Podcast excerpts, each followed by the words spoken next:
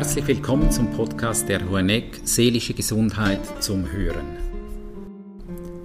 Daniel Hell und Stefan Büchi unterhalten sich zum Thema Verunsicherung. Verunsicherung gehört zum menschlichen Leben. In der Corona-Krise erleben Menschen Verunsicherung in besonderem Maße, sagen Daniel Hell und Stefan Büchi. Daniel Hell war früher Leiter des Kompetenzzentrum Depression und Angst an der Privatklinik Huanek und ist Autor zahlreicher Publikationen.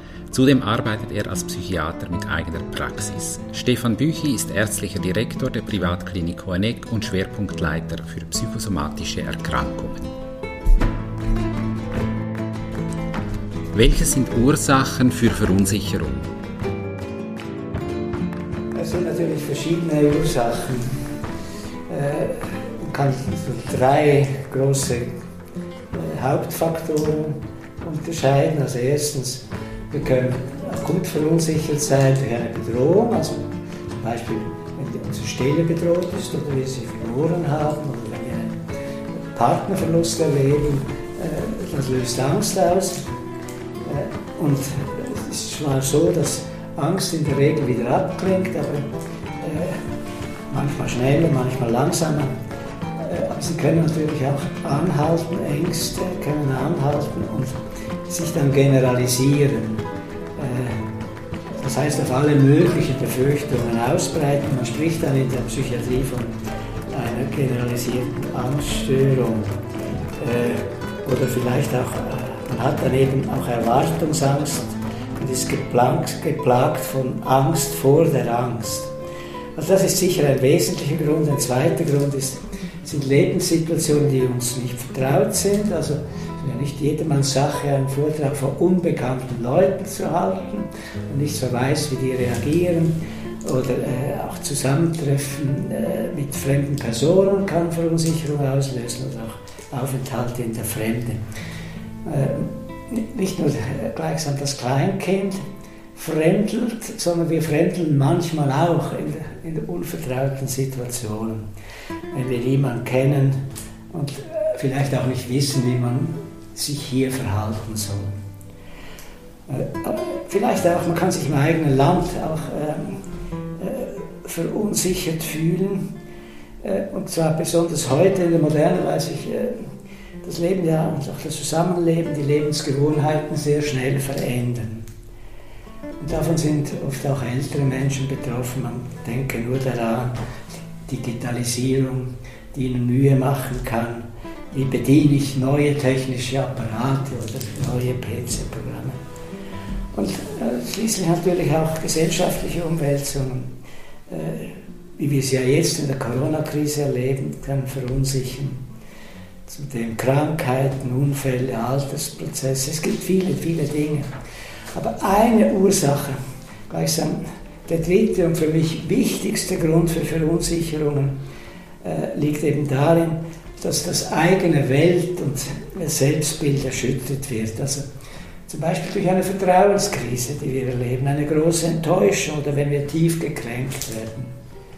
Es ist ja dann so, als ob einem der Teppich unter den Füßen weggezogen würde oder als ob der Sockel, auf dem man steht, zum Beispiel eben die Überzeugung, autonom zu sein und alles im Griff zu, halten, äh, zu haben, bröckelt und zusammenfällt. Und diese Verunsicherung meiner selbst ist, so glaube ich, schwer zu ertragen, weil damit eine innere Verwirrung, ein Verlust der Balance entsteht. Wer bin ich überhaupt?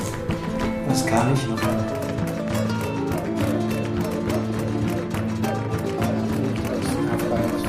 Daniel Hell gesagt hat, ich glaube, was unsere Patienten primär verunsichert, ist ihre Unsicherheit in Bezug auf sich selbst und ihre Reaktion. Das heißt, dass Patienten erleben, dass sie ein Stück die Kontrolle über sich selber verlieren und dass sie überwältigt werden von Ängsten oder Gedanken und sie, und das ist dann letztlich auch der Grund, warum sie in die Klinik kommen, die Fähigkeit verlieren, Rollen die für sie wichtig sind, die Berufsrolle, die familiäre Rolle aufrechtzuerhalten. Das wird häufig ausgelöst durch eine Lebenskrise, durch einen Verlust eines Partners, einer Arbeitsstelle, äh, eines Lebensentwurfs und äh, durch diese Krise, durch diese Veränderung entsteht eine Spannung, das hat ja Daniel auch schon gesagt, wer bin ich eigentlich und äh, wie erlebe ich mich zurzeit. Und diese Spannung, das ist eigentlich für mich Leiden, eine Spannung zwischen einem Bild von mir und einer Realität. Und das ist eine zentrale Verunsicherung, also ist eine, im Kern eine Erschütterung des Selbstbildes. Jetzt bei uns kann ich sagen, dass wir seit der Corona-Zeit auch eine andere Form von Patienten erleben, die einfach ähm, überfordert sind, dass die Krise, die Corona-Krise ähm, Veränderungen schafft, die äh, die Gesamtlast ähm, eigentlich einer Person, äh, also ihre Resilienzkraft überfordern. Also beispielsweise eine Frau, die mir gerade vor Augen ist, äh, die hat zwei Kinder im Homeschooling gehabt, äh, hat eine neue Stelle begonnen und einen Lebenspartner gehabt, der nicht gut für die Kinder gesorgt hat. Das war einfach zu viel äh, und sie hat dann nicht mehr geschlafen und aus den Schlafstörungen haben sich dann Ängste entwickelt und es kam zu einem ersten psychischen Zusammenbruch. Also diese beiden Formen erleben wir zurzeit, diese Spannung, wer bin ich, und das andere diese Überforderung durch ähm, diese äh, neuen Anforderungen durch Corona. Und Corona bringt auch eine Veränderung der Fähigkeit oder der Möglichkeiten, die Batterien zu laden sozusagen, also all diese Erholungsfaktoren, die für uns wichtig sind, für viele im Chor zu sein, äh, zu schwimmen, Dinge, die wichtig waren, fallen weg. Die Corona-Krise zeigt eigentlich auf, wie wie vernetzbar wir sind. Das ist so wie ein, quasi ein Brennglas, das vieles aufzeigt. Äh, und dass wir ja auch Mühe haben, äh, auf Freiheiten zu verzichten, auch wenn es das vielleicht in der Situation tatsächlich notwendig ist, selbst fürs Überleben. Äh, das macht uns Schwierigkeiten, aber wir haben oft auch Mühe, eigene Ansprüche zurückzunehmen. Oder? Das, sind wir äh, in den letzten Jahrzehnten auch nicht mehr so bewohnt gewesen. Und das macht uns schon verletzlicher. Wir vertragen Unsicherheit, glaube ich, grundsätzlich nicht gut. Äh, und äh, das führt ja dann auch dazu, dass wir nach Strohhalmen greifen, um uns sicherer zu fühlen. Also damit meine ich eigentlich, dass wir gefährdet sind, lieber irgendein Vorurteil oder eine ungesicherte Hypothese anzunehmen, als uns gleichsam der Komplexität dieses Problems zu stellen und dann eben auch Unsicherheit zu erfahren. Man spricht ja dann äh, in der Psychologie von einer Ambiguitätstoleranz. Das meint das Aushalten von Ambivalenz und Unsicherheit. Das ist nun schlicht nicht jedermanns Sache. Und das macht meines Erachtens Populisten auch so erfolgreich. Sie geben einfache Lösungen vor, äh, die meist das Problem bei anderen Menschen und Gruppierungen beziehungsweise eben bei Sündenböcken festmachen, aber die wirkliche Problematik nicht lösen, sondern offen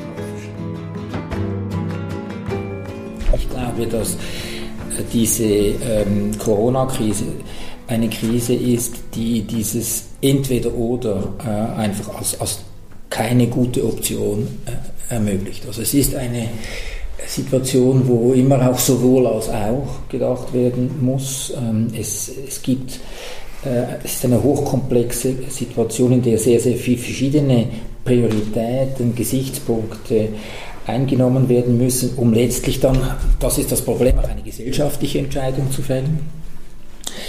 Wie lernt man das? Äh, ich glaube, dass es auch hilfreich ist, äh, Widersprüche in sich selber kennenzulernen. Dass also diese Person, die man sein möchte, das Idealbild, dass das ein Teil ist, aber dass wir immer auch eine Schattenseite haben. Dass es immer auch eine Schwäche gibt, mit der wir Mühe haben und dass wir bei uns beginnen können, dieses sowohl als auch, ich habe Qualitäten, aber auch Schwächen, dass das sicherlich hilft, wenn wir im, im Selbstbild nicht äh, wichtige Teile abspalten und dann diese abgespaltenen Teile auf den Feind, den politischen Feind projizieren. Also ich glaube, dass wir hier ein gesellschaftliches Thema haben, das aber auch äh, bei jedem selber irgendwo beginnt.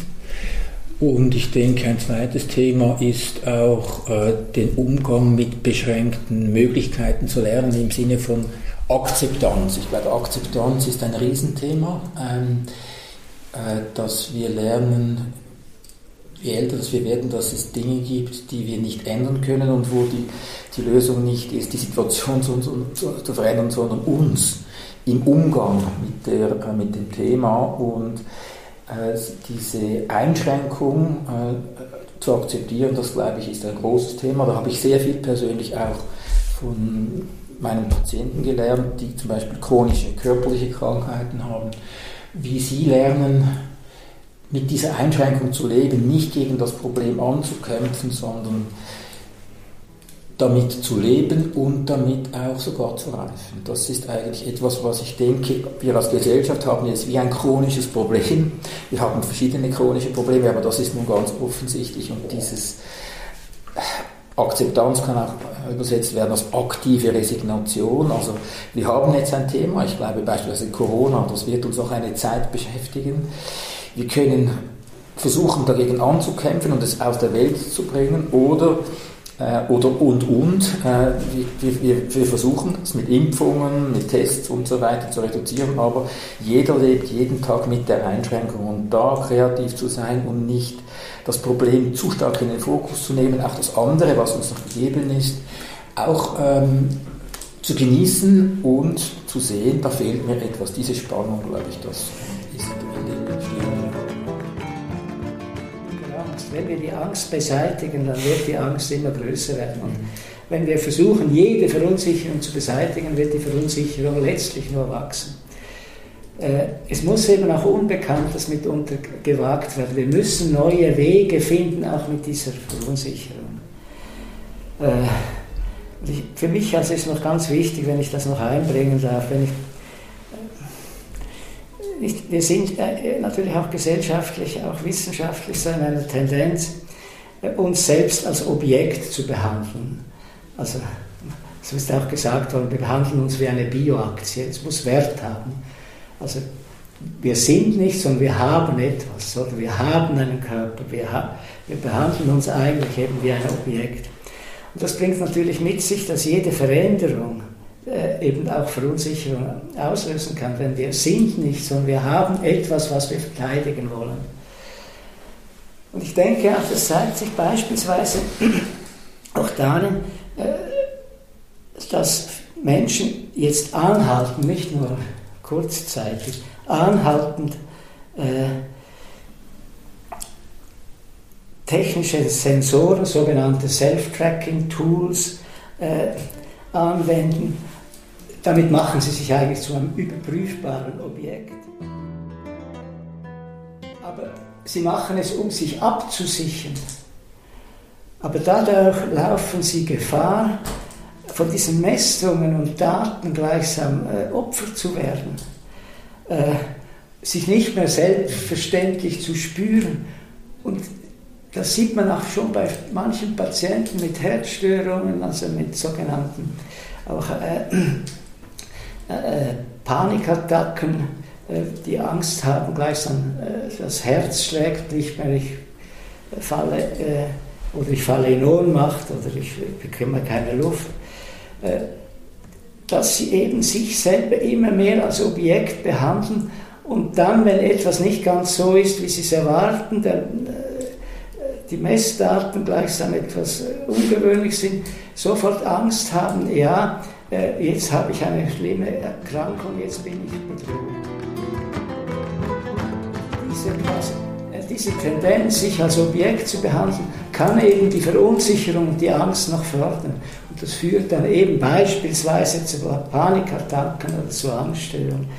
Und ich glaube tatsächlich, dass es, äh, dass es auch gilt in unserer Zeit, äh, wieder mehr gleichsam sich selber zu spüren, nicht nur zu vertrauen, was alles messbar ist, sich nicht zum Gegenstand, zum Objekt zu machen, sondern eben äh, wirklich auch irgendwo mehr bei sich zu sein, nicht nur sich zu haben gleichsam, also sich zu besitzen und eben wie eine Bioaktie daraus quasi Wert zu schöpfen, sondern, sondern sich, sich zu erleben, sich zu fühlen, sich zu sein.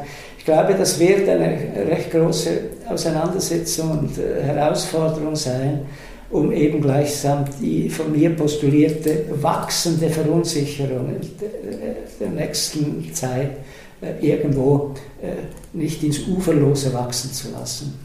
Ich finde das einen sehr spannenden Gedanken, weil ich, ich sehe in der Medizin, wie sie jetzt praktiziert wird, eigentlich eine, eine ganz analoge äh, Geschichte, wie du jetzt individuell erzählt hast. Ich denke, dass ähm, die, wir dazu motiviert werden, Idee, wir können das Leben absichern, produzieren wir letztlich extrem viel Unsicherheit, auch eben Körperunsicherheit. Ich, ich erlebe gar nicht mehr, dass der Körper in zwei Wochen sich ja sowieso wieder balanciert, sondern ich glaube daran, dass dank dem Labor und diesen Pillen ich wieder ähm, sozusagen in Balance bin. Und ich denke, dass, dass das auch das hat auch kapitalistische Hintergedanken. Ich glaube, dass viele dieser äh, Gesundheitstrends, die wir haben, produzieren äh, Gesundheitskosten, aber produzieren vor allem Unsicherheit und diese Unsicherheit produziert Absicherungsprozesse, aber am Schluss äh, keinen, kein Wohlbefinden, sondern